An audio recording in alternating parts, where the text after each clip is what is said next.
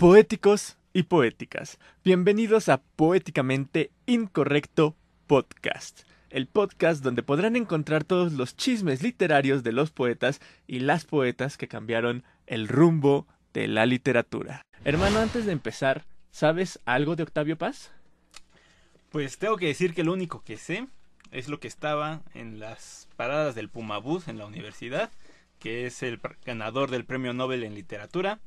No recuerdo bien el año, pero es lo único que sé. Su abuelo, Ireneo Paz, fue un abogado, novelista histórico y poeta satírico. Pero, aparte de todo, tuvo una relación de amor y odio con don Porfirio Díaz. No, pues nada más empezamos y ya me cayó mal, güey. Todavía ni nace y ya me cayó mal. Elena, que, Elena quería ser coreógrafa o bailarina, pero también era muy aficionada a leer, así que decidió estudiar letras españolas en la UNAM. Fue en esta época cuando se casó con el escritor Octavio Paz, que ya lo habíamos visto, y comenzó una de las etapas fundamentales en la vida de Elena Garro. Garro era famosa por estar en contra del comunismo, particularmente en contra del comunismo cubano.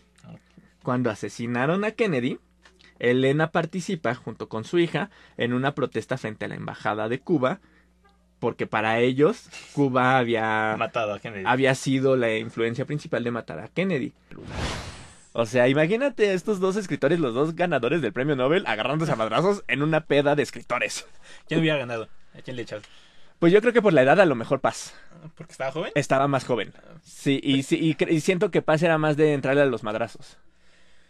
Creo yo, creo yo. ¿No crees que Neruda estuviera más curtido porque ya los años? No, no lo sé, porque viendo sus fotos pues, estaba gordito y chistosito. Y se me hace más como de estos machitos golpeadores.